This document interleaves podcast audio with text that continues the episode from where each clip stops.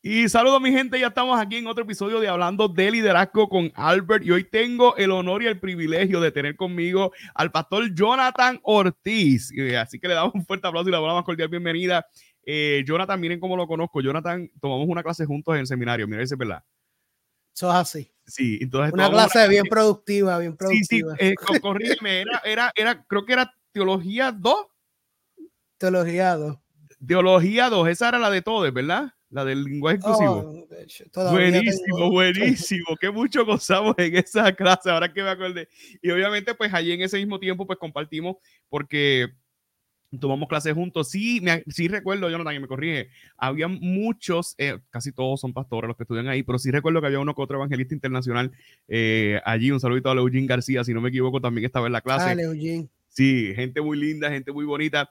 Entonces, con el tiempo, pues compartimos con Jonathan. Vemos que Jonathan también pastorea eh, y es parte del equipo pastoral eh, de una iglesia muy reconocida en el país, de la gente linda de Pedraza, este, a quien conocemos y admiramos y escuchamos sus podcasts, ¿verdad? Y sus predicaciones.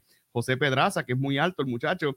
Eh, y también veo que se gradúa del seminario, pero más allá de eso, lanza un proyecto que es el libro de Puerto Rico Envejecido eh, se lo compré y obviamente es otra buena excusa para tener otra persona ordinaria que hace cosas extraordinarias en este espacio. Jonathan, ¿qué dice de ti? Preséntate. Bueno, pues este, no hay mucho que decir. Todavía tengo dolores de cabeza con la clase que tomamos juntos y, y muchas historias que contar. Te amamos, profesor. Sí, sí. No, perdón, perdón. Es que no, le gustaba. No puedo decir el profesor. No, no les voy a decir profesor, pero lo voy a decir el nombre. Sí, sí. este, fue una clase bien interesante. Ahí Albert pudo utilizar todo su conocimiento en esto de, de sistemas y, me acuerdo todavía que el profesor se reía con la presentación que tú diste, que by the way fue buenísima. Este, de Titigandinga. Esa clase sacó, sacó lo mejor de nosotros y toda la creatividad para afuera. En paciencia, en coraje. Yo creo que hasta en una él me regañó y yo le tuve que pedir disculpas al corillo por WhatsApp. Ay, no, de verdad que fue. Eh, yo creo que para eso yo me metí a seminario, para pasarme a los jatos, aprender y crecer y, y, y deconstruirme, ¿verdad? En, ese aspecto. Pero Jonathan, tienes un proyecto espectacular, tienes un proyecto hermoso eh, y quiero que nos hables de ese tema. Pero más allá de eso, sí, conocí de ti que te preparaste teológicamente a nivel subgraduado que continúa preparando teológicamente a nivel de maestría y si no me equivoco, ya estás en grado doctoral, o sea que estás preparando también en grado doctoral, o sea que tenemos aquí un experto en formación o ya prácticamente un teólogo entre nosotros. Cuéntanos de ti, ¿de dónde surge esta pasión por la teología? Pues mira, yo estaba, ah, mientras me preparaba para, para, el, ¿verdad? para el podcast del día de hoy, poniendo luces y todo lo demás, eh, un pastor eh, amigo mío eh, que se llama, yo digo de, de cariño Galdi, este, él me envió una foto con mi tía, que mi tía le regaló mi libro. Él mm. es pastor de la iglesia donde yo acepté al Señor en el 1998. Y cuando veo la foto de ellos, que fue mi tía la que me llevó a la iglesia, yo lo que pensaba era, wow, yo no puedo creer que un Viernes Santo del 1998 cambiara mi vida. Este, tenía 17 años para ese entonces sin rumbo, sin dirección. Todos los panas míos ya sabían que iban a estudiar, qué querían hacer con su vida. Y este oriundo de Salinas, Puerto Rico, cerca de la playa, donde se come tostones con camarones. ya Relleno. Este, estaba cuestionándome. Yo, te estaba relacionando con Salinas, tú estás en Juncos, pero es que tú eres de Salinas, ¿no? Sí, yo soy natural de Lo leí en el libro entonces, pues yo dije, pero ¿qué, tiene que ver Jonathan con Salinas? Me preguntaba yo esta mañana antes de grabar y mira, ahora tú me has corregido y yo pensaba que era que Dios me estaba revelando algo, pero no es que lo había leído en el libro. Sí, yo soy natural de Salinas, nací en Ponce, pero, viví pero he vivido toda mi vida en el parking. Amén, amén, así soy yo, así soy yo. Yo nací en Ponce y me, y, me crié en el parking, vive Dios. Sí, quería en el parking. No soy, ¿verdad? Los de Juanadía son del patio, pero yo soy del parking.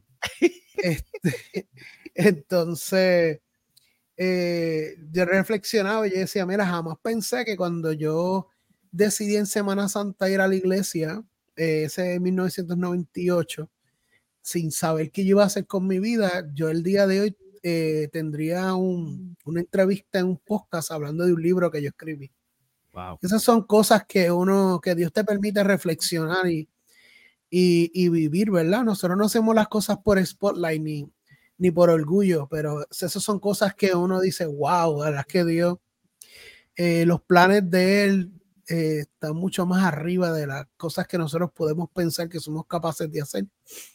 Que yo para ese tiempo luchaba por tener 350 en la escuela y, y verme que este mismo año, en junio, me gradué en mi maestría, cuando tal vez eh, muchas personas pensando en mí, diciendo, mira, tal vez Jonathan no es tan aplicado para estudiar en la universidad. Este, tengo una prima que, que yo sé que ella me ama mucho y me decía, vete a estudiar algo técnico para que, porque ella tenía miedo de que las cosas que la gente podían decir de mí, de que tal vez iba a ser una persona fracasada en el ámbito académico, eh, ella no quería eso, que por lo menos hiciera esto. Y cuando me gradué ahora en, en junio con mi maestría, yo decía, wow, las que Dios eh, hace cosas que uno no, que uno si viviera para atrás diría que no tiene sentido. Así que todo comienza ahí, todo comienza un Viernes Santo, llegando a la iglesia y haciendo una oración diciendo, si tú me traiste aquí, no es para quedarme sentado en estos bancos, dale sentido a mi vida. Y el día de hoy estamos hablando de mi primer libro, así que Dios ha sido Wow, no, qué espectacular. Eh, hay unos momentos neurálgicos, yo creo que ya nos, ha, nos ha adelantado bastante y me gusta llegar a estos temas para poder, ¿verdad? Contextualizar, como diríamos, este, esta maestría no es cualquier maestría, ¿verdad? Es una maestría en divinidad. Para los que no saben lo que es una maestría en divinidad, pues busque eh, información sobre una maestría en divinidad. En casi todas las Ivy Leagues hay una maestría en divinidad y hay una escuela de divinidad. Entiéndase, Harvard, Yale, toda esa gente.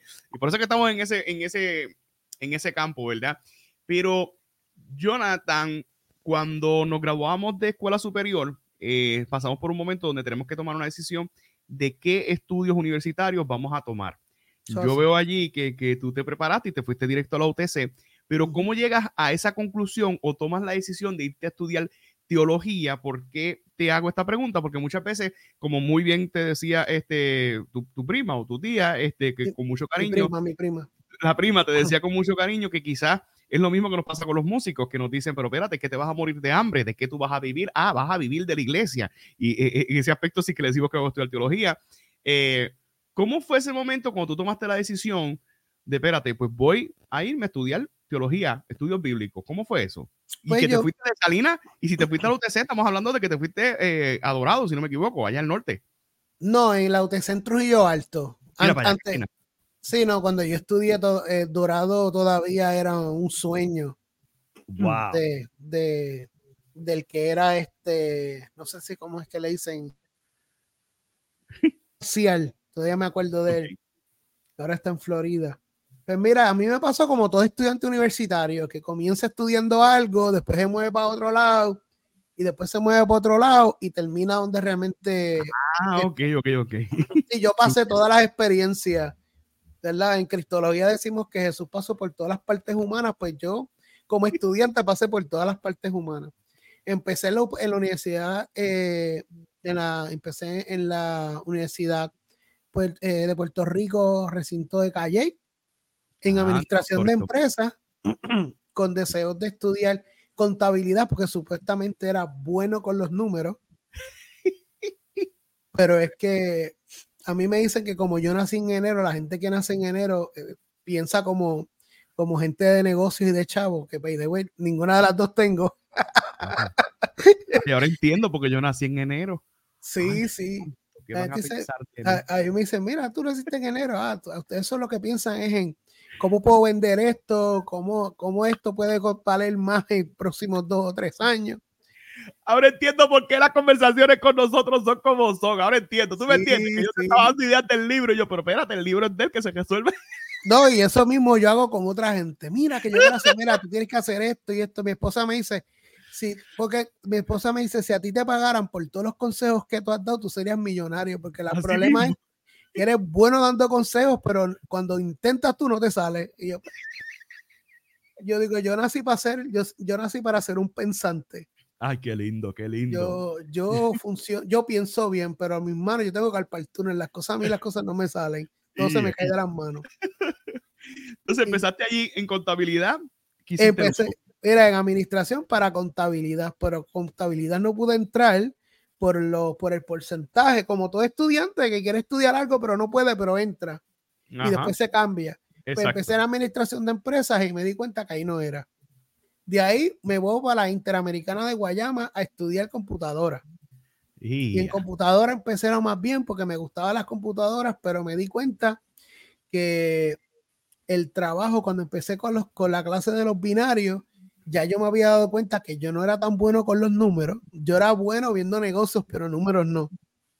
y cuando vine a coger esa clase de binario, dije, no, espérate, si esto es mucha matemática, yo no voy a dar. Pero en la Interamericana tenía un programa de religión y yo dije, oye, quiero estudiar eso. Y de ahí empecé a orar y yo dije, Señor, me gustaría estudiar en una universidad que sea de teología, que yo pueda estudiar y tenga hospedaje y tenga comida y tenga todo. Si tú me consigues algo así, yo me voy. Hospedaje, comida, que tenga todo. Que tenga todo. Entonces, eh, para ese tiempo, ¿verdad? Yo, hice amistad con, con, con, unas hermanas que son hijas de, de un pastor, ¿verdad? Eh, fenecido. Este, y me dijeron, pero yo no tampoco no te voy a estudiar a la universidad de nosotros, que es la universidad, para ese tiempo era el Colegio Bíblico Pentecostal. Que son de los Mission Board. Los Mission Board. Ajá. Porque no te vienes a la, CB, a la CBP. ¿Y dónde es en Trujillo Alto? Y yo, a rayo, pero y, date la vuelta. Entonces, un amigo mío llamado Wilfredo eh, Torres, que es uno de mis mentores en mi proceso como líder, muchos años, él siempre me carreteaba y me ayudaba en todo y me dijo, ah, yo te llevo y te quedas en casa para que veas cómo es. Y, pero yo tengo que ir a trabajar, te tienes que quedar ahí hasta que yo salga. Así que tuve un tour desde las 8 de la mañana hasta las 4 de la tarde, que fue que él me fui a buscar.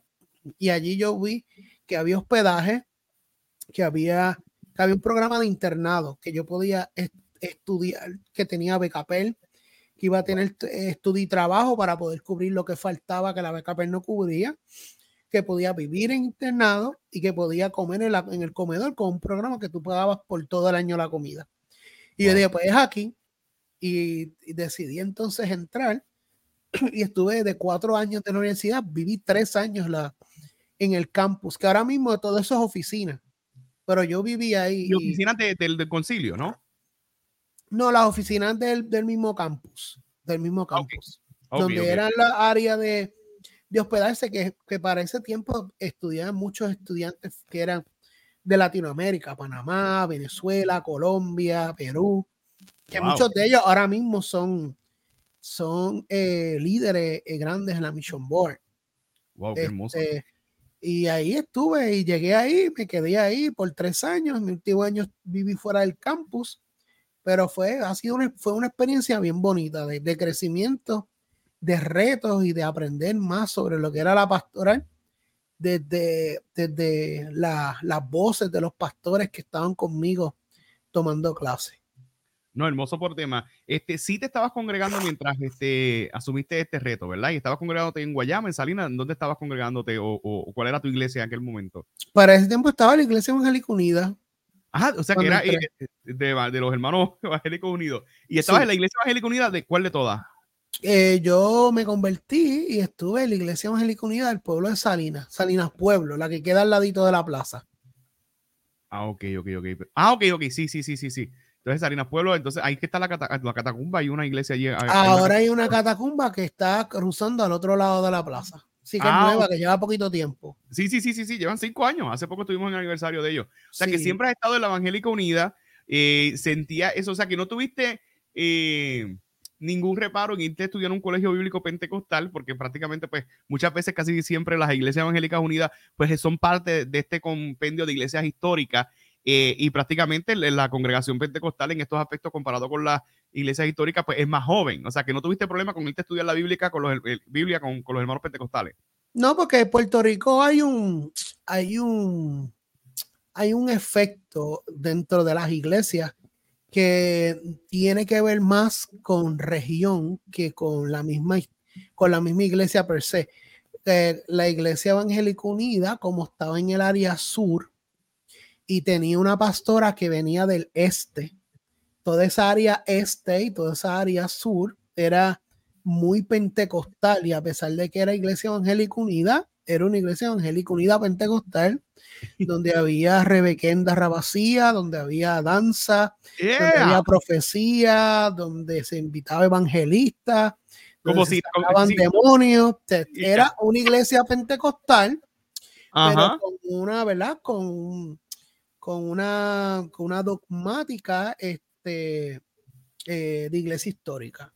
Wow, qué hermoso. No, y me identifico mucho contigo porque yo fui nacido y criado en una iglesia bautista y evidentemente así mismo. Estaban los rebequendas a estaban los evangelistas internacionales, los acordes menores, a veces los hermanos de las iglesias pentecostales se venían para acá porque no sé si, si pasaba lo mismo allá.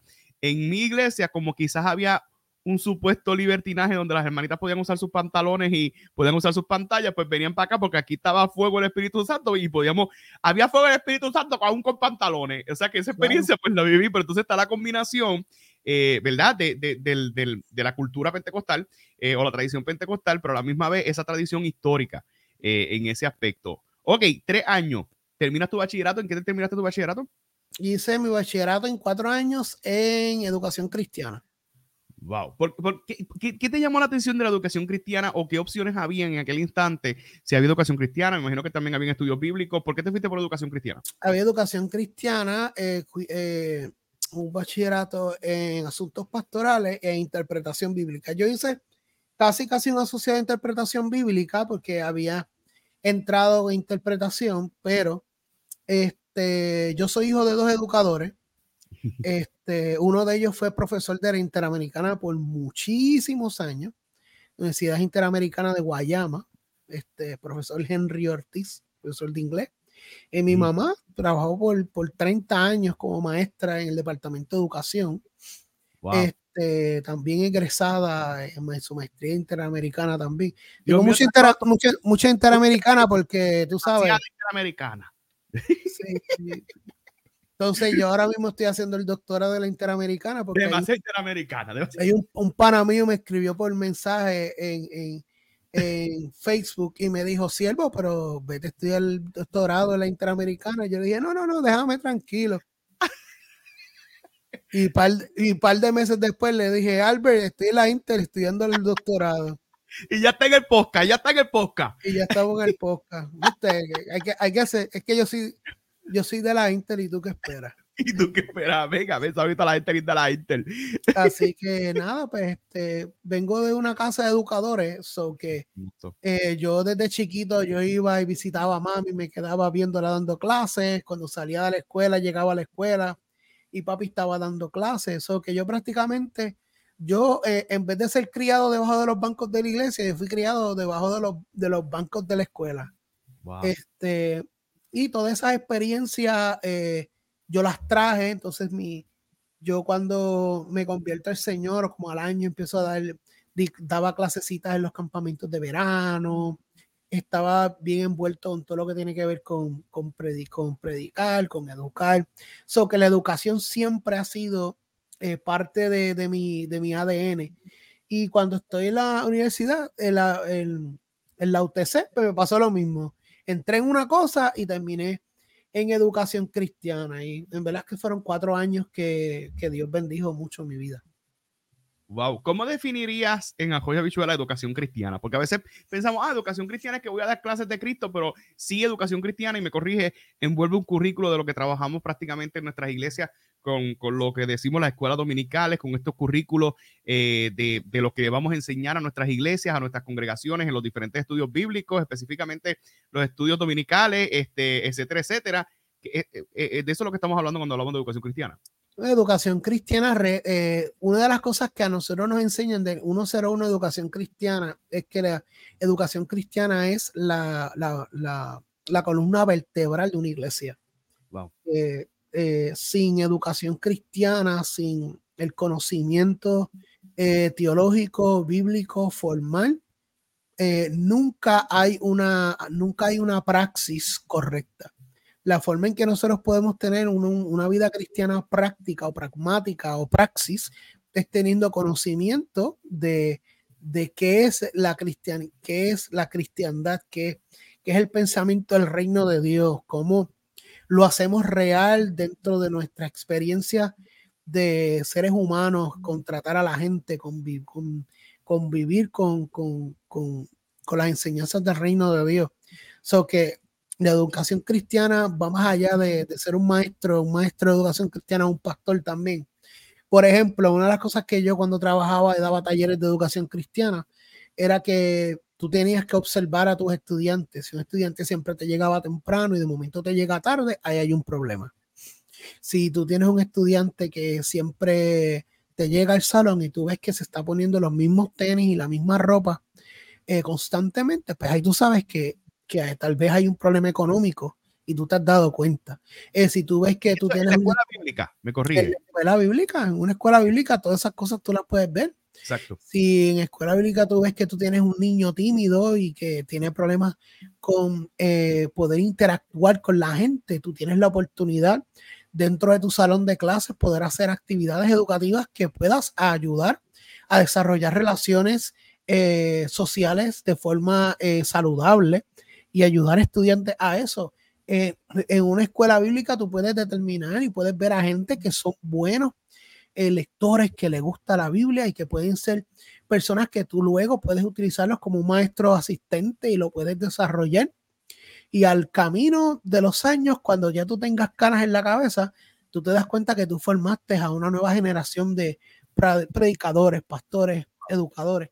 O dentro de las del aula de la escuela dominical hay una experiencia de iglesia también, un trabajo de un trabajo pastoral. Lo que pasa es que pues la gente piensa que la escuela dominical es simplemente dar clases y darle juguito a los nenes, pero va mucho más allá.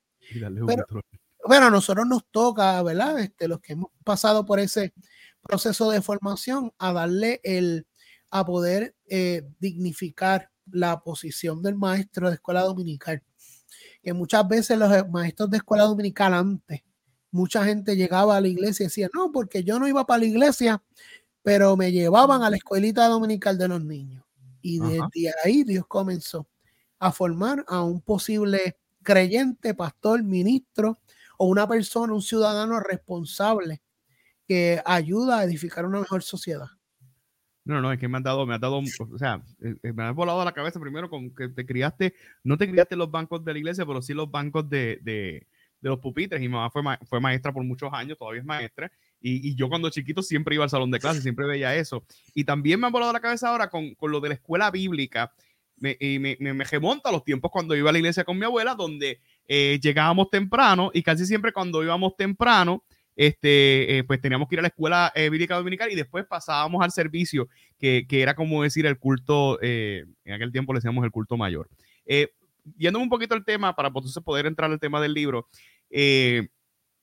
¿cómo has visto la educación cristiana en este instante? Porque sí he ido a iglesias a predicar donde empieza la escuela bíblica y ya prácticamente nuestras experiencias de culto en las iglesias quizás no tradicionales o no, no, no, denominacionales, pues ya no tienen escuela bíblica, no se ve mucho esto de las escuelas bíblicas, a menos que sea una iglesia histórica, pero ya prácticamente a veces llegamos a la iglesia la experiencia a las 10 o a las 6 o a las 5, dependiendo. ¿Cómo has visto la transición o cómo ha transicionado eh, la educación cristiana en estos instantes? Creo que tiene el micrófono apagado, pa. Mira, Sí, no, es que yo lo apago mientras tú hablas para... Ay, santo. Para poder, porque por dentro estoy hablando lenguas y no creo que se... ¡Eh! ¡Eh!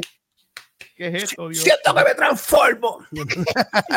Ay, yo soy loco con los jabacucu. Dale, zumba, zumba, zumba, zumba Pues mira, honestamente, este, bueno, si tú quieres que yo te caliente el podcast, tú me avisas. Sí, caliéntalo, caliéntalo. Ya mismo hablamos del libro, pero es que, es que vamos por partes. Este, Ay, yo mando aquí porque yo tengo puro. Yo mando aquí. Zumba, zumba. El problema ha sido de que la iglesia poquito a poco se ha.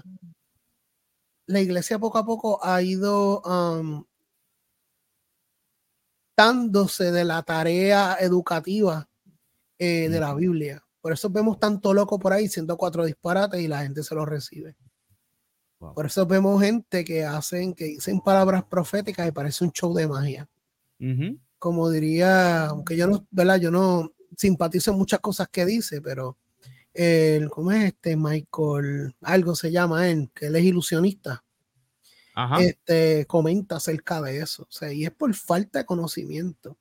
La escuela dominical era sumamente importante. Yo me acuerdo, yo me acuerdo cuando tenía, yo me acuerdo que yo una vez viajé para Estados Unidos representando la Iglesia Angélica Unida junto con con otra persona que me ayudó a formarme como líder, que se llama Félix Tito Ortiz. Eh, viajé con él y me recuerdo que la gente se, se quedaba anonadada con la mucha Biblia que nosotros no sabíamos. O sea, por ejemplo, había un servicio que decía, mira, tenemos que hablar acerca del amor. Y yo me acuerdo que yo dije, pues mira, podemos utilizar 1 Corintios 13, que eso lo usa todo el mundo. Y me dijeron, ¿y qué dice ahí? Y yo, wow. Pues, 1 Corintios 13, eso yo lo sabía yo desde que tenía, desde que llevaba cuatro meses en la iglesia. Sí. que eh, eh, allá, para cuando yo fui para allá, le pedían cosas a la gente y la gente no sabía nada de Biblia.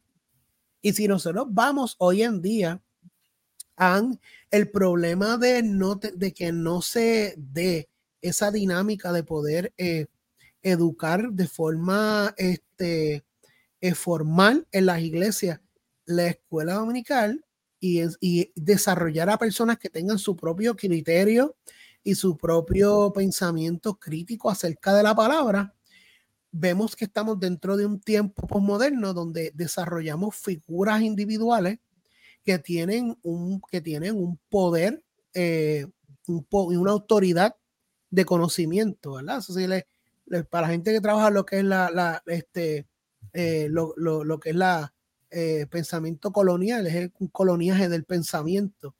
Y tiene un coloniaje del poder, dice, trepa en el altar, dice cuatro cosas y la gente se la acepta como una verdad absoluta. Y el problema es que la gente la acepta como una verdad absoluta porque no conocen la palabra. Y lamentablemente, eh, hoy en día que estamos en un tiempo que es postmoderno, que los pensamientos, que las ideas, que todo lo abstracto es algo, algo nuevo y normativo, cuando se le quiere, se le plantea a alguien una pregunta teológica, no la saben contestar. Y están perdidos y por eso hay tanta gente que el ateísmo ha ido subiendo. Y la gente dice, no, el ateísmo ha ido subiendo porque la gente ha dejado de creer. No, es que la gente no tiene respuestas teológicas, lo que tienen son respuestas de, de, de autobúsqueda, de, de, de consejería, de positivismo, y todo eso ha ido entrando dentro de nuestro enfoque o nuestros lentes humanísticos. Y la iglesia ha perdido el norte en lo que es la educación. Busca una iglesia. Mira, por ejemplo, nosotros en nuestra iglesia, el pastor empezó el primer, el, año, comenzó eh, trabajando, siempre se trabaja acerca de la fe, comenzando en el año.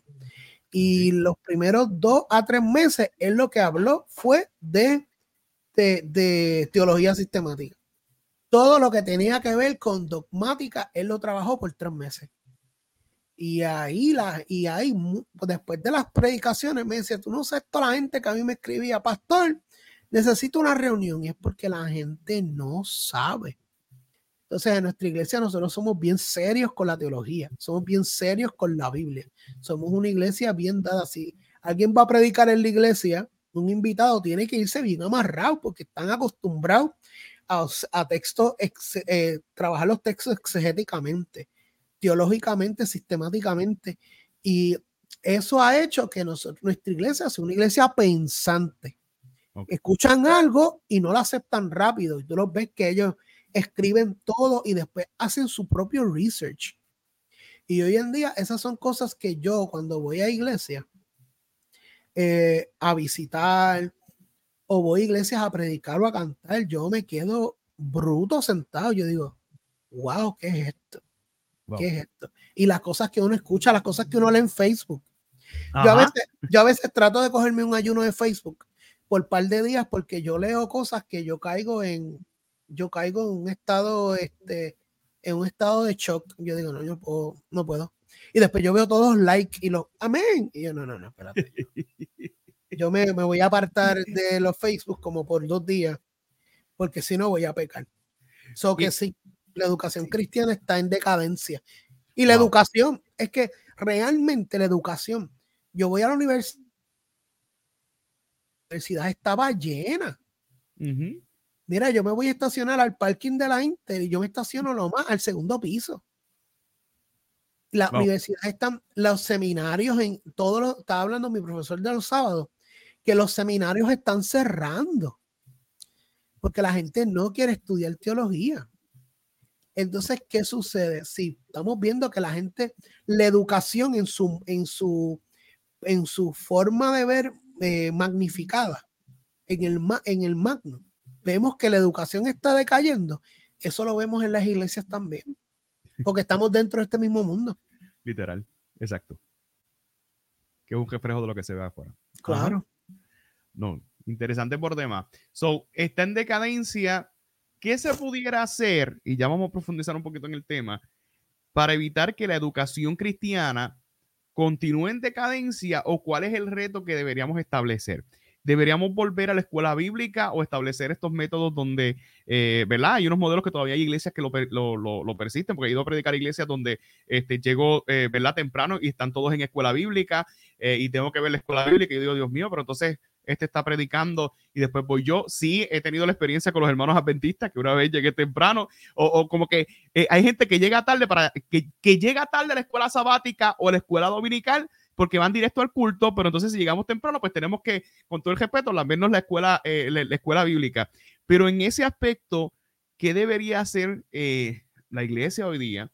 para poder fortalecer la educación cristiana, a dónde deberíamos ir. Y, y, quiero ahora atarlo a otro, a otro punto aquí, y es qué recursos pudiera utilizar que me faciliten el proceso de yo poder, ¿verdad?, eh, ejercer la educación cristiana. Me explico.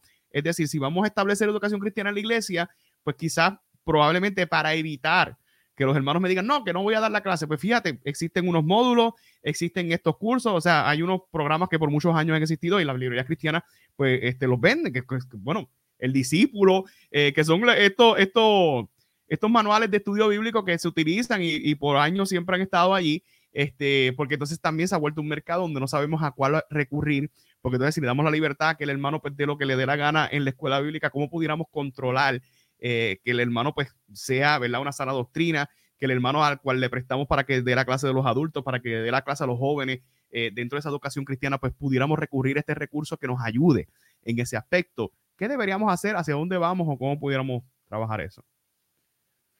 ¿Puedo calentar tu podcast una vez más? Sí, sí, todo lo que tú quieras, todo lo que tú quieras. Aquí se metió Dios. Ay, espera. número uno, número uno. la iglesia tiene que entender que una inversión en la educación eh, bíblica y teológica de su iglesia vale más que en todo el año invitar a siete artistas y ocho evangelistas, o evangelistas trendy. Y profetas. Y, y prifitis. sí, sí, eso es con todo, con I es que es que es algo mío de mi esposa. le trajeron en Chile un plato de brócoli y eran bien chiquitos. Y ella, ¿qué es eso? Y esos son bríquili. Y de ahí, papi, todo es con I. Ese es algo nuevo para que te lleves para la Intel. Ya tú vas a ver que con eso tú te ganas todos, los, todos los jóvenes tuyos de allá se van a volver locos. ¿Cómo estuvo la clase? Pues, este, profesor Albert, estuvo Winnie. estuvo Winnie.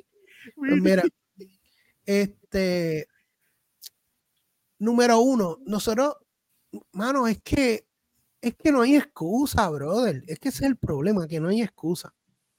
Los libros al copy son bien caros. Y sobre todas las cosas, esos libros al copy, tú tienes que tener un espacio para poder entonces, este, para tú poderlos tener en la iglesia y eso consume espacio. Exacto. Oye, los libros están digital. Primeramente, al que quiera en tu iglesia leer de algo y buscar de algo, invierte en, un, invierte en una biblioteca virtual.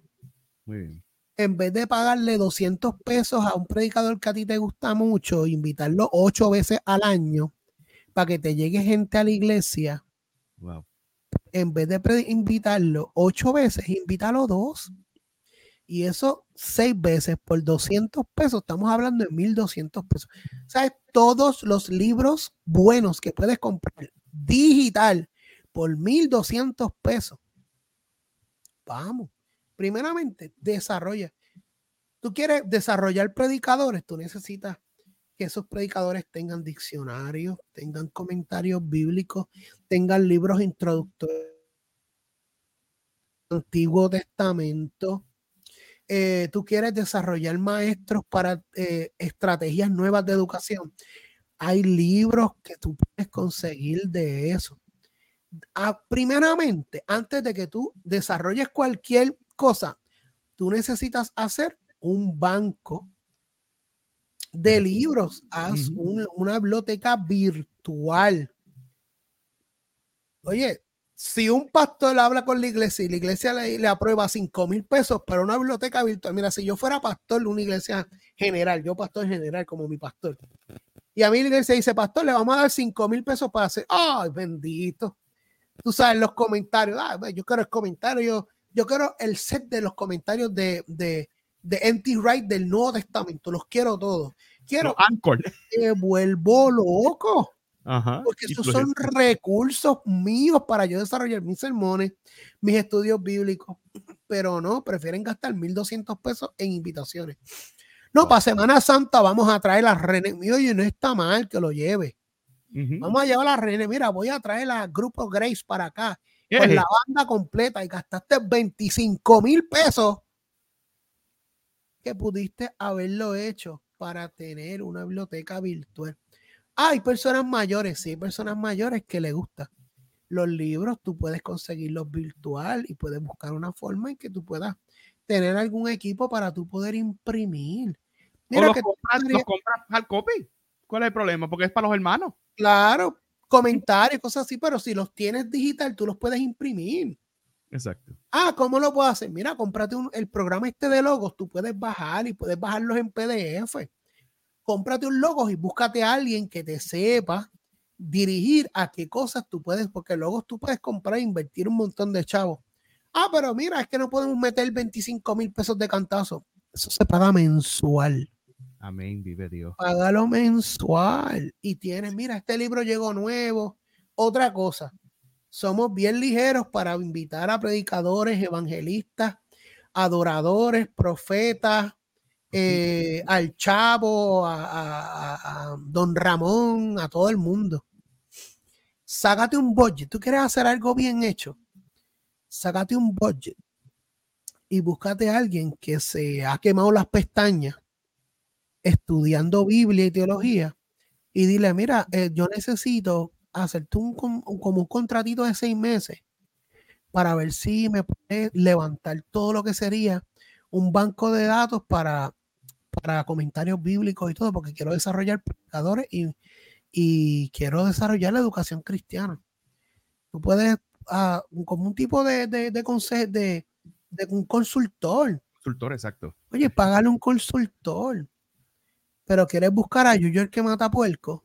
Ajá que tiene un bachillerato en, en otra cosa y no se cuidado si no tiene nada, o cuidado si no tiene y nada. No, y no se especializó en eso. O sea, tú no vas a llevar a, a tu iglesia a Juancho Cara y Queso a que te a que te haga un baño si tú sabes que no hace eso.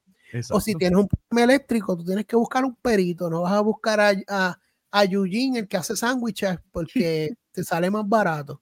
¿Me entiendes? O sea, tenemos que darle, tenemos que utilizar nuestros hermanos y hermanas con peritaje. Y con, búscate un consultor que te ayude. En nuestra iglesia, por ejemplo, algo que el pastor hizo que todo el mundo le encantó. Nosotros tenemos la, nuestra escuela de fundamento, ¿verdad? Donde están, hay tres módulos, que es desde el básico hasta el, hasta, hasta el, hasta el último que hay, son tres. Esos son con los, ese es el discipulado. Sí, que eso como que cuando, cuando entras a la iglesia, esta es la clase, como decir, el, con todo el respeto, el catecismo de los católicos. O sea, aquí vas a aprender nuestras creencias, nuestra, como decirle, esa doctrina de lo que creemos, hacia dónde vamos y qué creemos de cada uno de los, de los asuntos que están pasando en el mundo. Sí, sí, se le da un fundamento, que es el Espíritu Santo, que es quién es Jesús, quién es Dios, o sea, todo lo que es lo básico de la fe. Ese es el, primer, el primero que se llama fundamento. todo eso en Banazul le dicen punto de partida. Este, un saludito a la gente de Banazul. Entonces, ¿qué pasa? Eso antes lo daban en un día, lo daban por Zoom o lo daban en la iglesia. Pero no todo el mundo puede ir porque nosotros vivimos en un tiempo donde hay gente que tiene que trabajar uno o dos trabajos o que trabajan de por la noche. o que tienen nenes y tienen que estudiarlos y no pueden. Entonces, ¿qué se hizo? Pues el pastor decidió hacer un, un programa en donde los profesores se grabaron y todo está digital. Tú entras y cuando tú puedes ves el video y tiene unas preguntas. Y a lo último tiene unas preguntas que tú completas para poder pasar el módulo y pasar para el próximo. Y si tienes dudas o preguntas, tú las aguantas, tú las escribes y ahí y va a haber unos días donde los profesores se iban a conectar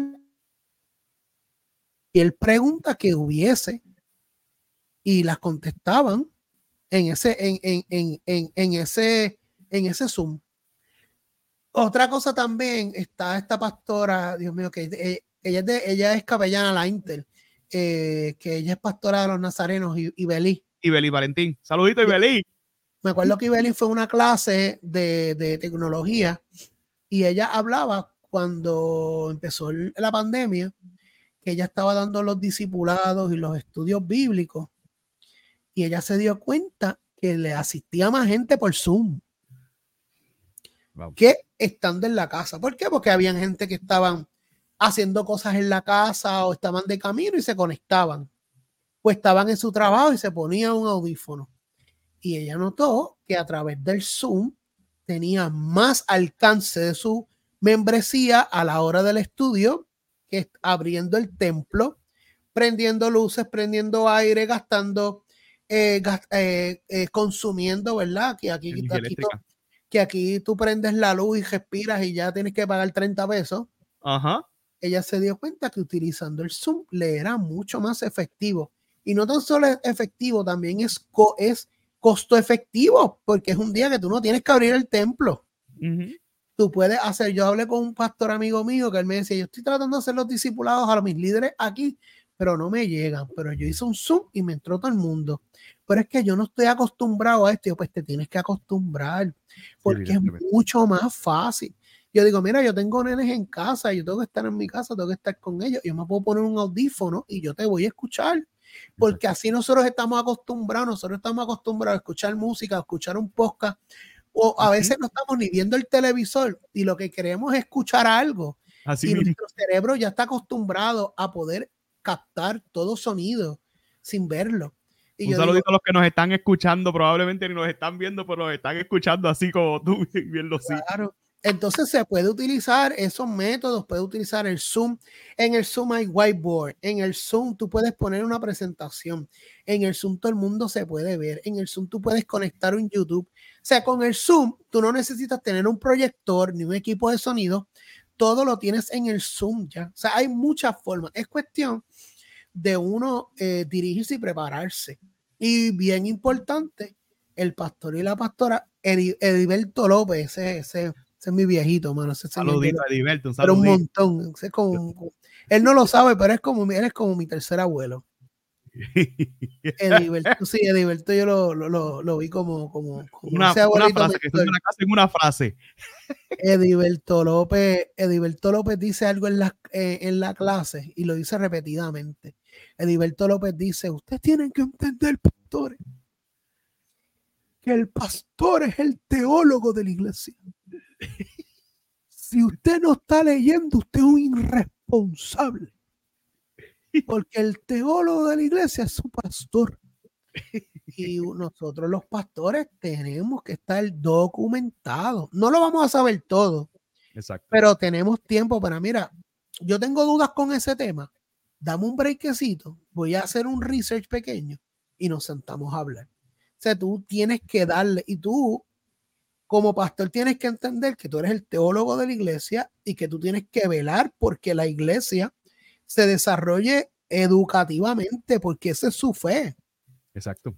Si alguien va a guiar un carro, al menos tiene que tener un examen de licencia práctico y un examen de licencia teórico. O sea, ¿cómo tú quieres dejar que la gente guíe su vida si usted no le ha dado ni tan siquiera una herramienta para que ellos puedan evaluar cuánto ellos saben o, o si ellos están realmente preparados para guiarse en la vida a través del pensamiento del reino de Dios? Si usted no lo educa. No, evidentemente, no. Esto está espectacular, esto está espectacular y, quiero, ¿verdad? ya que estás hablando de tu iglesia, toca hablar de la mía también, porque eh, un ejemplo de eso, ¿verdad? Y un saludito a mi pastor Samuel Caldeña. Eh, las reuniones a veces, eh, donde hablamos de liderazgo, ¿sabes a qué hora se nos dan? A las 9, a las 10, que todos podemos, por Zoom. O sea, las reuniones que yo he tenido con mi pastor casi siempre son a las 9, a las 10 de la noche, obviamente ahorrando el tiempo y muchas de estas reuniones porque todos podemos esa hora, luego que terminamos las agendas, luego que yo termino las clases de seminario, pues ahí nos unimos todos y establecemos el plan, o si acaso un, domingo después de culto eh, que establecemos. Y sí estoy muy de acuerdo contigo y concurro, porque, ¿verdad? Eh, honramos a los hermanos que tienen estos ministerios este, que son itinerantes, que se mueven por diferentes iglesias, pero qué lindo es saber cuando tú tienes una iglesia que está preparada dentro de la educación cristiana, dentro de una teología, porque esa iglesia que está preparada teológicamente y me, y me corrige o, me secunda o whatever, pues es la, es la que vas a mantener porque entonces así no tienes gente igual que el evangelista que es itinerante, que viene y va, que viene y va, que viene y ve, que viene y va, y probablemente no tengas una mega iglesia, pero tienes una iglesia de 100 miembros o de 50 miembros, pero esos 50 miembros después de 5 años siguen ahí. Entonces siguen sostenidos porque en cierta medida eh, fuiste un proveedor de una educación teológica, de una educación que va a la fe, de una educación intelectual y a pasar, o sea, yo, yo soy de los que creo que Dios honra más la lealtad que, que, la misma unción. A veces buscamos más la unción y no, buscamos la fidelidad o la lealtad. Y cuando usted es leal es porque usted ha pasado malos jatos y ha pasado por diferentes situaciones. Y eso es lo que provoca la unción. Y ya es otro tema. Tú me cogí por ahí, pastor, pero tengo, tengo que hablar de podcast. Vive Dios. Ay, qué lindo está esto. Samaya Soja. No, y no está mal, porque mira, yo soy predicador, yo soy, yo, yo soy Yo también. Yo soy, yo soy este, no se sientan mal los hermanos itinerantes porque a veces, bueno, yo te he visto a ti que pones agenda abierta. Yo, eje, eje, cuidado con la agenda abierta. Entonces, yo ahora mismo trabajo, yo soy ministro full time, o sea, yo no estoy trabajando, yo estoy siendo estudiante full time y ministro full time. Y, si Y si usted me invita a predicar y todo, usted quiero que entienda que usted me invita a predicar no para comprarme unos Gucci, es para pagar el carro, para pagar la luz. nosotros, y, y, mi deseo, y cuando yo voy a predicar, por ejemplo, yo cuando voy a predicar, yo no sé de estos predicadores que yo llego y yo digo, a mi Dios me reveló, yo no, no, no. Yo le pregunto al pastor, ¿qué usted quiere que yo vaya a predicar? Y que otra voz con otros lentes le pueda dar de ese tema. ¿Qué, cuál, es, ¿Cuál es? Usted es la fuente de esa iglesia. Dígame cuál agua tengo que llevar. y nosotros vamos y refresca, porque a veces el pastor quiere escuchar un sermón, porque lleva lleva cuatro meses que está predicando todos los días y dando estudio bíblico y dando todo. Y la iglesia también quiere escuchar otras voces también, que no sea una voz pastoral, pero quiere escuchar un sermón y ver a alguien nuevo y eso refresca a la iglesia, descansa al pastor, descansa, eh, es un descanso auditivo también para la iglesia. Y lo bueno de eso es, por ejemplo, en mi iglesia, la gente le gusta que el pastor predique. Y si va un predicador y no va picando, el pastor les dice, mire, ¿cómo considero? hecho estuvo bueno, pero es que en verdad no. Este texto bíblico como que tenía tantas cosas para sacarle y ya la gente está acostumbrado a eso. Y eso es rico que pase en las iglesias. Yo a veces iba a predicar a los sitios y llevaba un buen sermón.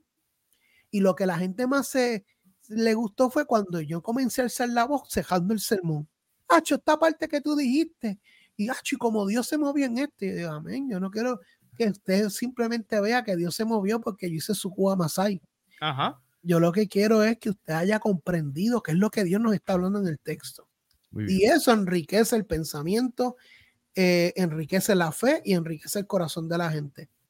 No, y en, ese, y en esa línea, qué bueno que lo tocas también. Hace poco tuve alguien aquí en el podcast, hace poco, no, hace par de años atrás, tuve alguien aquí que el reto que tenía ahora la iglesia era que ya se habían acostumbrado tanto al estilo de los pastores de la casa que el traer a alguien externo era un reto, porque podías traer a que por más nombre tuviera al más famoso, pero ya la gente, o sea, el, el, oído de la iglesia ya estaba preparada para escuchar un mensaje del pastor general de la casa o de alguno de unos pastores específicos, porque ya se acostumbraron a los pastores de la casa. Ahora que si tú traes a alguien externo, tienes que superar by far el pastor de la casa. Y eso, eso a mí de verdad que me voló la cabeza porque entonces entiendo yo y asumo yo, ¿verdad? Con todo el respeto, que han logrado eh, en esa iglesia, este, muy reconocida en el país, que ellos tengan eso establecido y entonces aman a los de la casa y no dependen de los externos, porque con todo el cariño que le tengo a muchas iglesias eh, acá en, bueno, en el oeste y, y quizás en el país, la constancia de invitar o de traer recursos constantemente, yo soy de los que creo en que no va a haber una doctrina eh, o una educación cristiana, porque entonces si todos los domingos o un domingo al mes hay un predicador invitado o un sábado de momento, eh, hay iglesias muy reconocidas que llegaba un profeta un domingo, otro profeta otro domingo, y a veces, con todo el respeto, uno daba una palabra y el otro daba otra palabra. Entonces de momento era más sensacionalismo que teología, entonces de ahí te das cuenta por qué eh, muchos quizás que salieron de esa iglesia o muchos que quizás ya no van a la iglesia, pues era por esa dicotomía de mensajes y no había una estructura en una teología. Pero ya caliente el podcast, ya vamos a hablar de lo que debo. ¿Por qué llegas al seminario evangélico de Puerto Rico viniendo de una experiencia pentecostal y llegas a un seminario? Eh, lo amo, eh, yo soy el, el, conductor del podcast en el seminario, pero si el seminario evangélico de Puerto Rico, vamos a hablar claro, es un seminario que es academicista, que es académico. Eh, para muchos es liberal, para otros es conservador, para otros yo lo veo como académico y me encanta la experiencia porque me deconstruye. Conservador. ¿Cómo, cómo, cómo? Conservador. Y sí, hay gente que le dice conservador. Y sí, sí. Hay, mira, hay gente que todavía le dice conservador, imagínate. Pero con todo respeto, mira, ya, ya no me comprometa, no me comprometa, que tú saques saca de esto. Y en ese aspecto, eh, yo, yo, yo, le quiero decir académico, porque sí es academicista y te reta. O sea, es una preparación porque también, por otro lado, lo, lo eh, es muy polémico también estudiar. Y, y, también el campo teológico es polémico, porque también si tú dices, ¿en qué iglesia te congrega? ¿y qué doctrina sigue? Entonces, no todo el mundo tiene esta formalidad teológica. Y nada más tú decir que estudias en el seminario, yo que vengo de, de una experiencia conservadora, que vengo de los catacumbas, a veces yo decir que, que estudio en el seminario evangélico de Puerto Rico, ya me están orando y me, me dicen que tú estás estudiando en el Seol.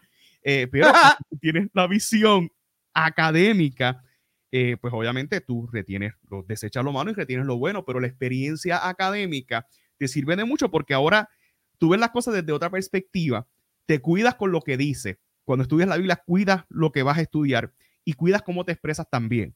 Eh, ha sido un reto. Pero ¿por qué tú optas dentro de esta experiencia habiendo una gran gama de oportunidades de crecer teológicamente?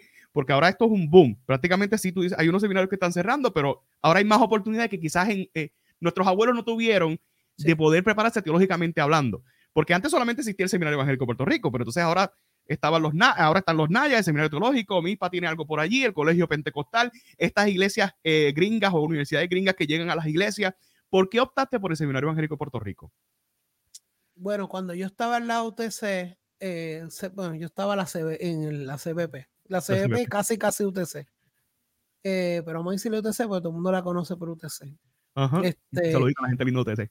Sí, que, que, Dios me ha dado la bendición. Una de las cosas que yo le pedí a Dios era que si yo podía estudiar en el seminario y me graduaba, yo quería dar clases en mi alma mater. Y, y ahora mismo yo estoy como estoy, eh, profesor ad hoc en la UTC.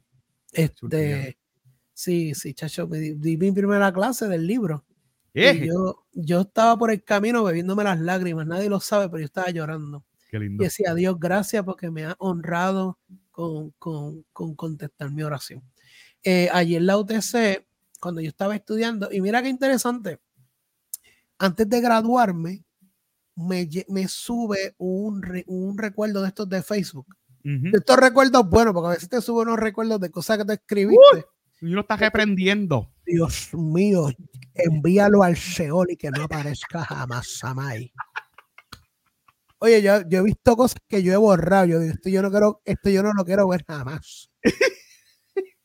la cosa es. Llevas toda la vida en la iglesia, que conste. Sí, sí. Bueno, que recuerda que Facebook lleva como siete años, ocho años. Y yo, yo diache, mira ese, mira ese disparate, Dios mío, Padre amado.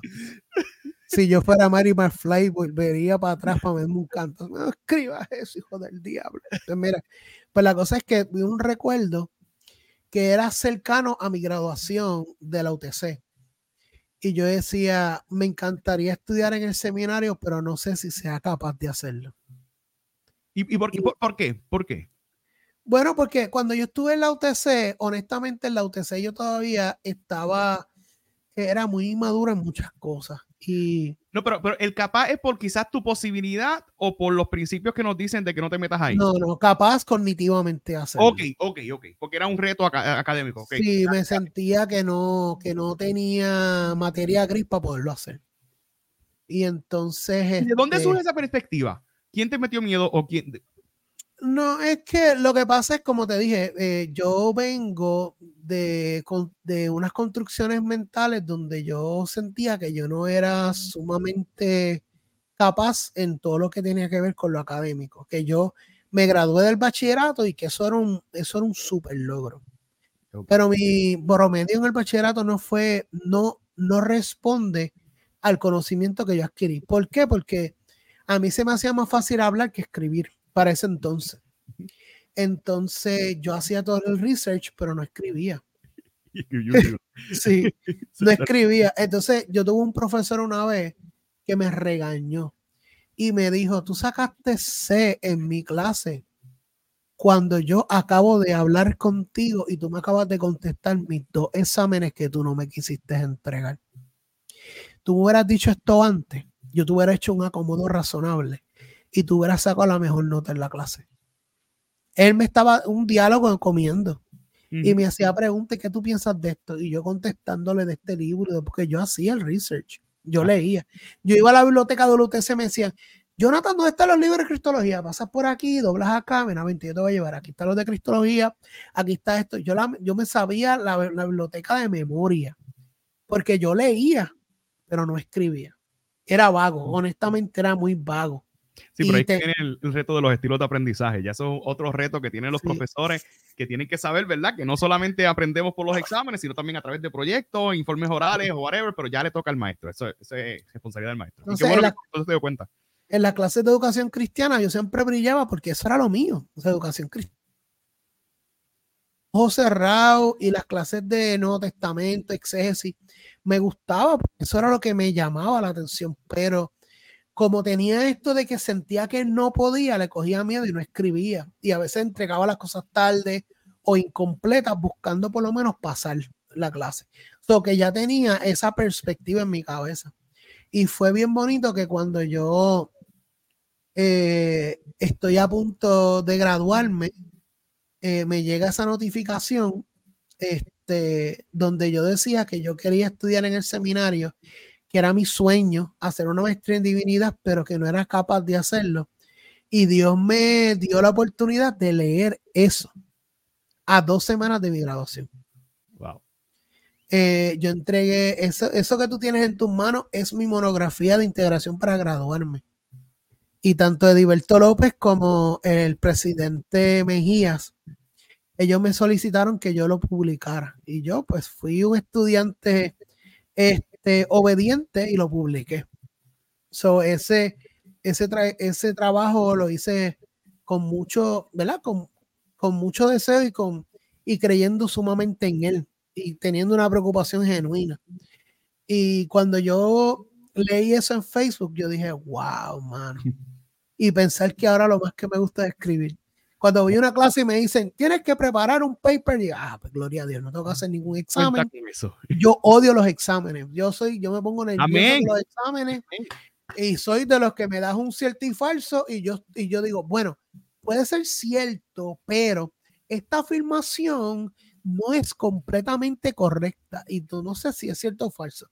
Y soy de los que digo, que cogen el examen y hay profesores que me la dan y hay otros que no. Yo le escribo, es, esto puede ser cierto, pero ta, ta, ta, ta, y le escribo por al lado. Y a veces era, no era cierto, era falso. Pero como yo era casi todo cierto y una sola cosa falso, pues entonces me la daban. Sí, es falso como dijiste y no es cierto, pero como me lo explicaste, te la doy buena. Sí. Y así me explicaban. So que yo siempre he sido malo con los exámenes. No, y yo, y yo con, aún con doctorado y con reválida y con todo lo que, eh, o sea, yo leí un libro que uno toma alrededor de 3.000, bueno, el paso que yo voy, he tomado como 3.000 exámenes y todavía es la hora que los critico. Y ahora tengo la autoridad para poder decirlo porque como educador este, y como profesor, obviamente, pues tengo que dar exámenes, pero he tomado 800 exámenes en mi vida y soy de los fieles críticos de los exámenes porque yo estoy seguro que si yo te pregunto a ti, que en ese examen que tú sacaste A, cuando estabas en la high, en el único examen, o si acaso un examen que sacaste A, ¿qué vino en ese examen? Tú no te vas a acordar. Pero No, si te no, puedo te preguntar de un informe oral a ti mismo, ¿de qué tú hablaste de un informe oral? ¿En cuarto año tú te vas a acordar de él? Claro. ¿Eh? Entonces, nada, pero eso es otro tema. Y yo lo. yo- No, dale, dale, vamos. Y nada, llegué al seminario, seminario. por eso. Llegué al Si seminario, al seminario- fue mi deseo. ¿Cómo describes tu experiencia en el Seminario Evangélico de Puerto Rico? Y me siento que estoy en el podcast en el nido, pero cuando entraste, cuando quizás dudabas que tienes la capacidad, ¿cuándo aplica? Eh, ¿Por qué aplicaste, verdad? Porque me imagino que dudabas de eso, pero aplicaste, entraste, ahí me quedé en esa parte de la película. Este, cuando decides, pues fíjate, voy a aplicar, voy a entrar, ¿y cómo describes tu experiencia?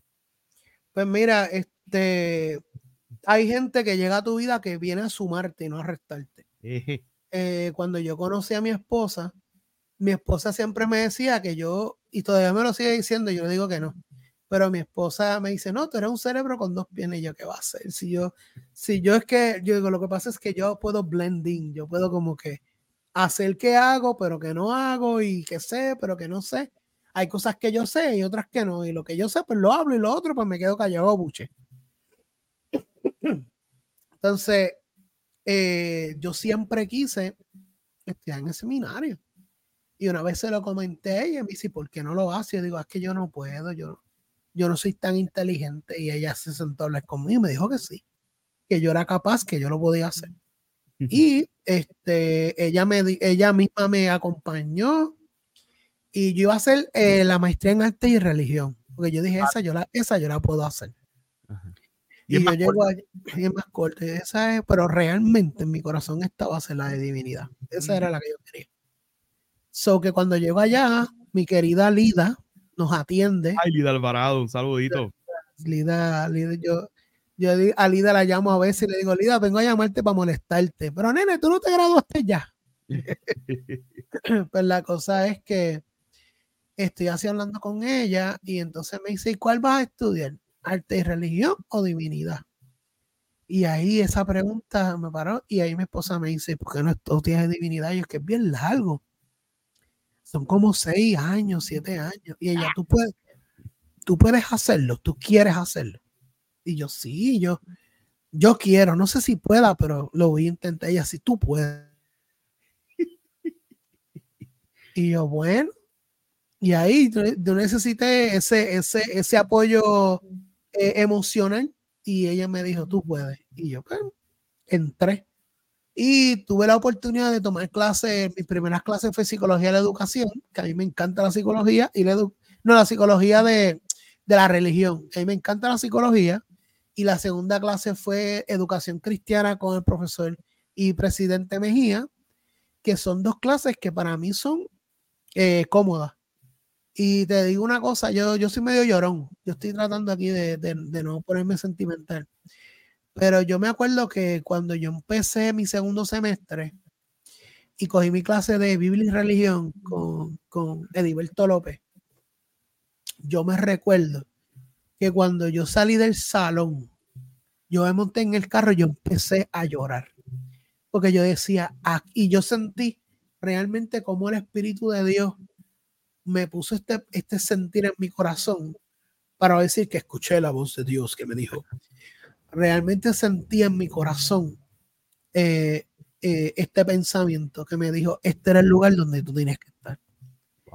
Y mi experiencia en el seminario fue, fue hermosa. Yo terminé el seminario en cuatro años, yo me lo, me lo tragué. Yo me tragué el seminario yo, voy con calma, yo, aproveché el COVID y yo dije, espérate, ¿puedo coger clases online? Vamos a meter cuatro clases que se echaba el diablo.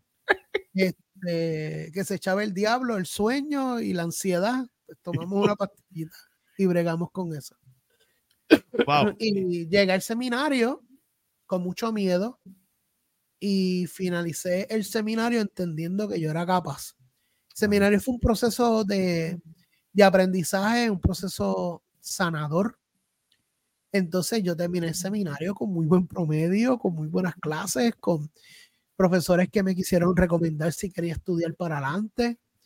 Y cuando llegué a la Inter, volví a la Interamericana con el mismo proceso. Llegué con mi esposa, me senté con el presidente eh, de, del departamento. El director del departamento. El director del departamento.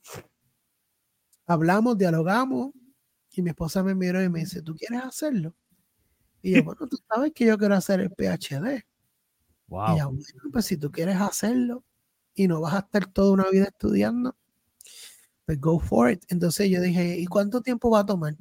Y me dice, no, no tanto porque es por trimestre. Tú como en año y medio, dos años terminas todas las clases y lo que te quedarían serían dos años para hacer la tesis. Y eso es una clase por trimestre. Wow. Yo, ¿cómo? No tengo que estar seis años aquí. Y no, no, no, son lo máximo cuatro o cinco años, dependiendo de cuánto tiempo te tome la tesis. Y yo ahí hablé lengua. Eje.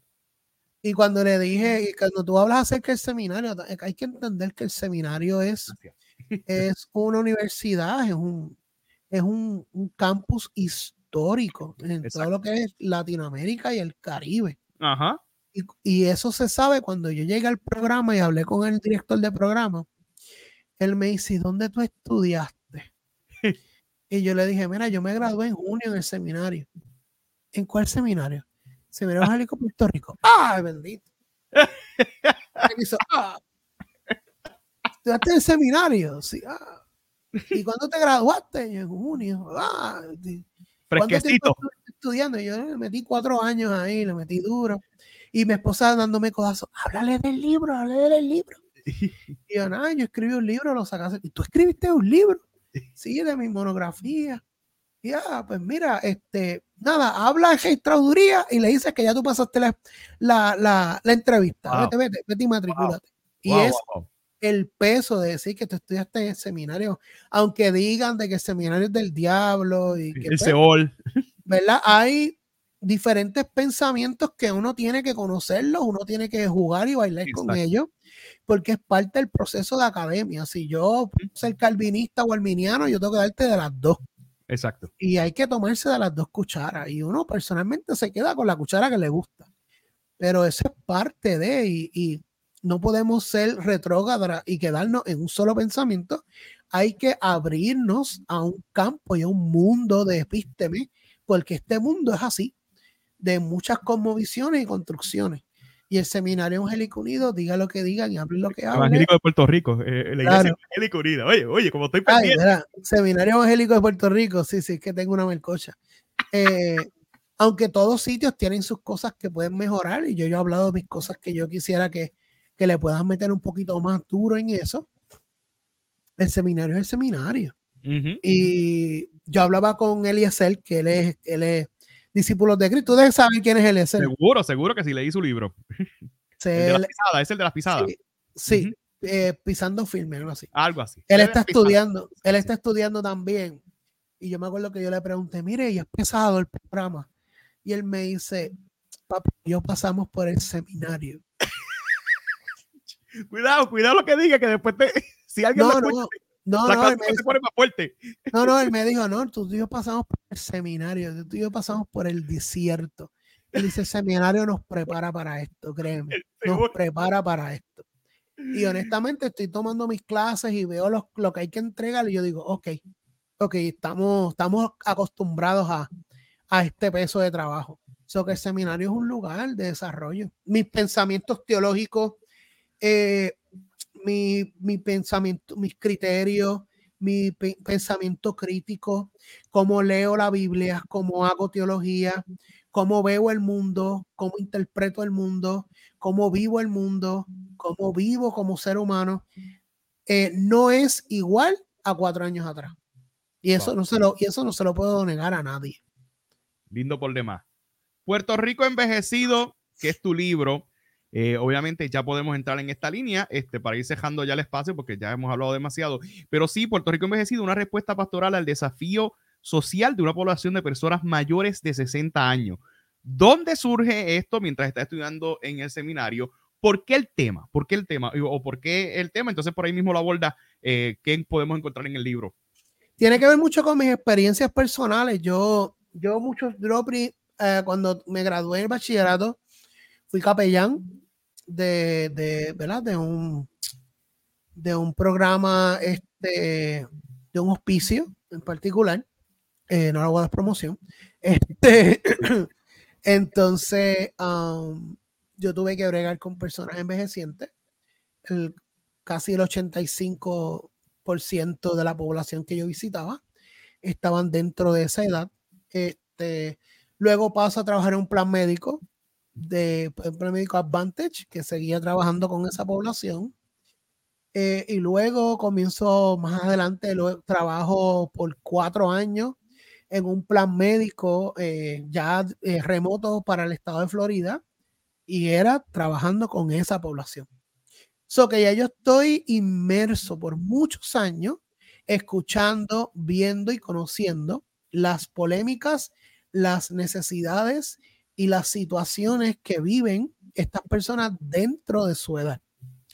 Adicional a esto, ya yo estoy pasando por el cual, ya yo pasé por el cuarto piso hace un, hace más de un año atrás. Entonces, ¿qué sucede? Eh, yo soy medio filósofo, medio filósofo. Mi mamá cuando yo estaba, cuando ella estaba embarazada de mí, ella cogió filosofía educativa y cogió una clase de educación y ella dice que la sudó para graduarse de bachillerato. Y ella me dice que le decía a mi papá, el nene va a salir va a amar la educación y va a ser filósofo. Y literal, literal. Entonces, yo estaba hablando con mi esposa y yo le decía, no, cuando uno tiene 15 años, uno está viendo, viendo la vida en suma.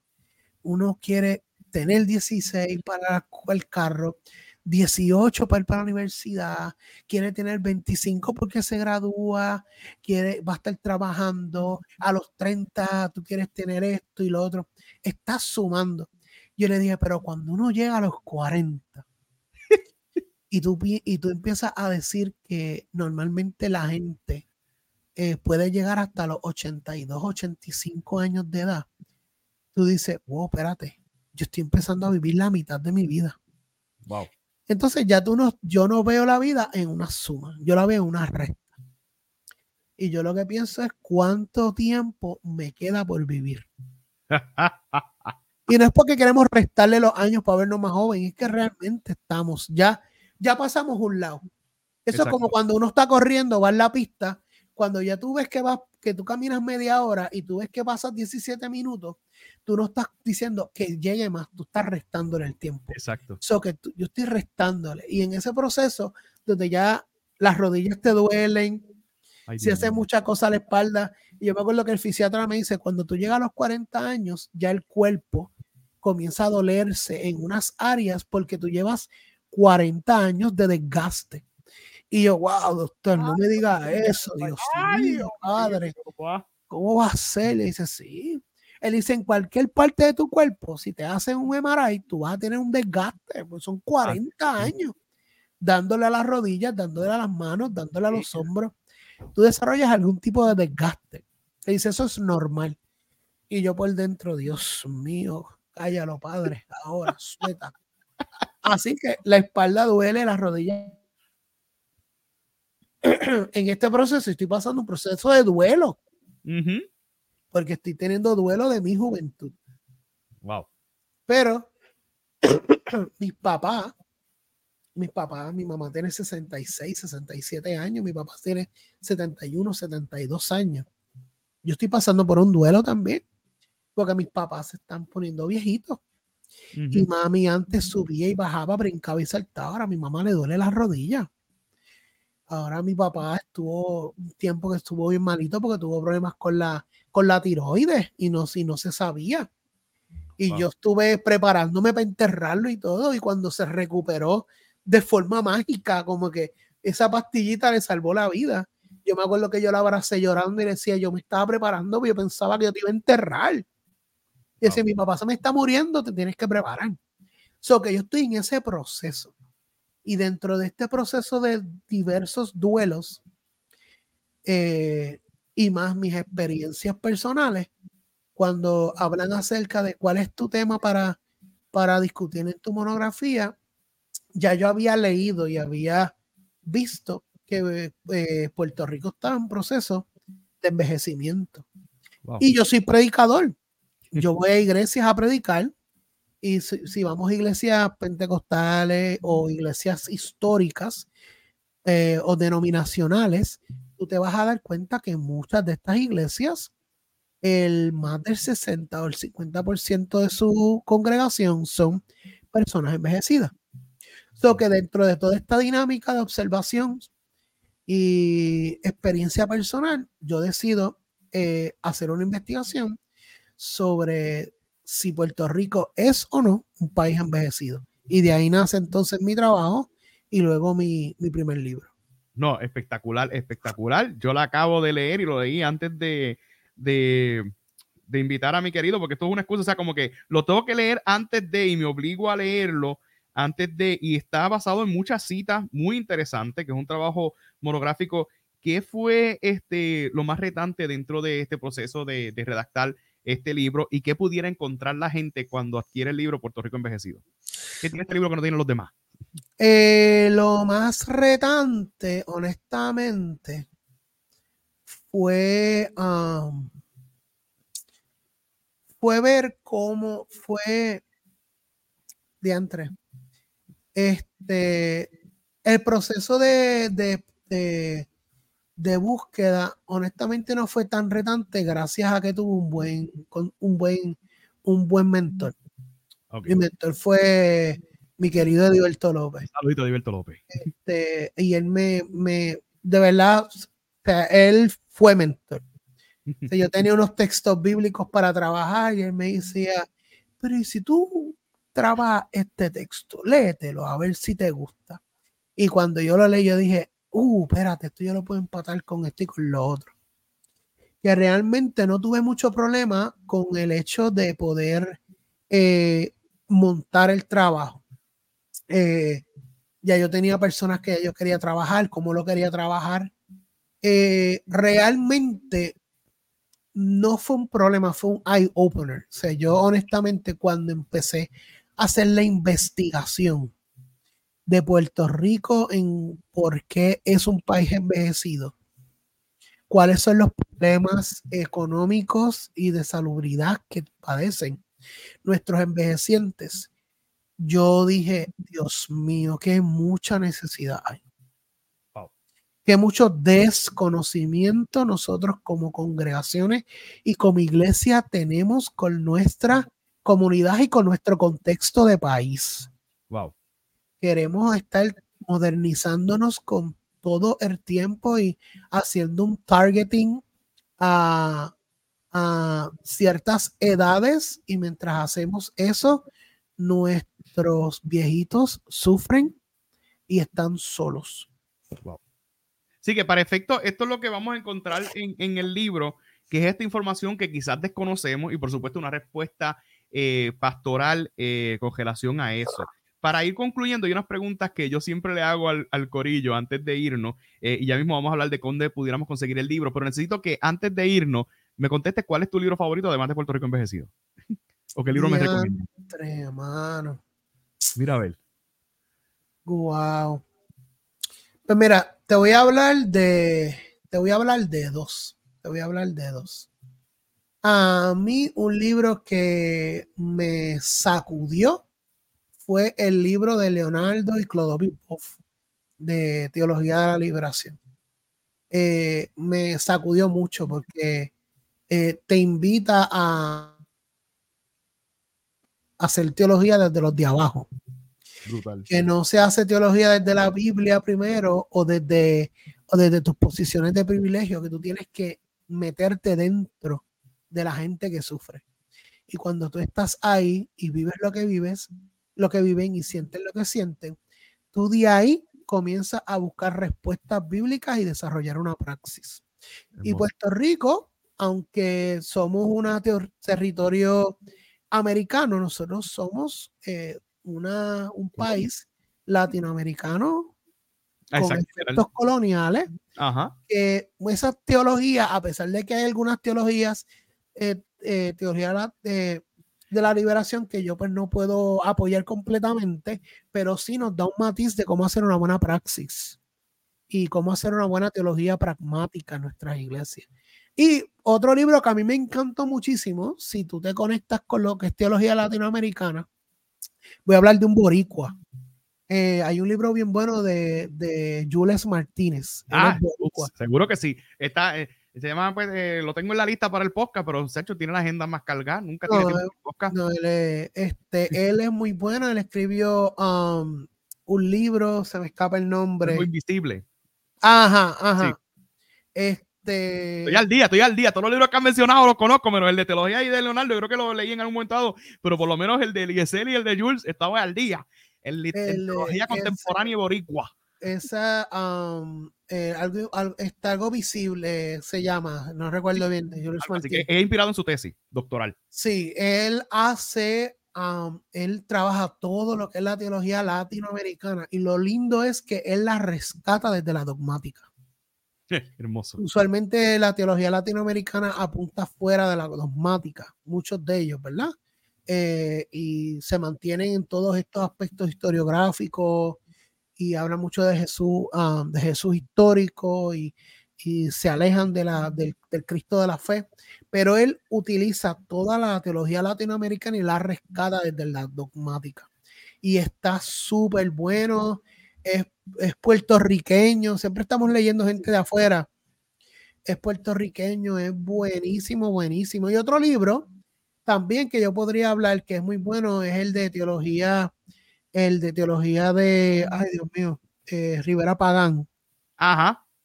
Que por lo menos a mí me encanta mucho este, porque él hace un, todo un recuento histórico de Puerto Rico, pero me gustan los últimos capítulos, él maneja los problemas teológicos de Puerto Rico. Y yo muchas veces utilicé ese libro como referente para desarrollar lentes teológicos eh, en Puerto Rico. Y eso es un libro también de un puertorriqueño que es muy bueno también.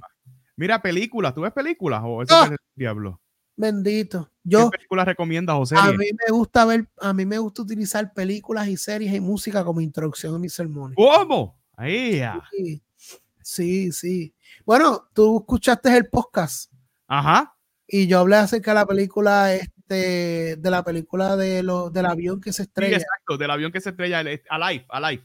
Alive y como, lo conecté, y como lo conecté al final, ¿verdad? A mí ah, me gusta hacer eso. Poderoso. Este, ¿Y series? ¿Ves alguna serie?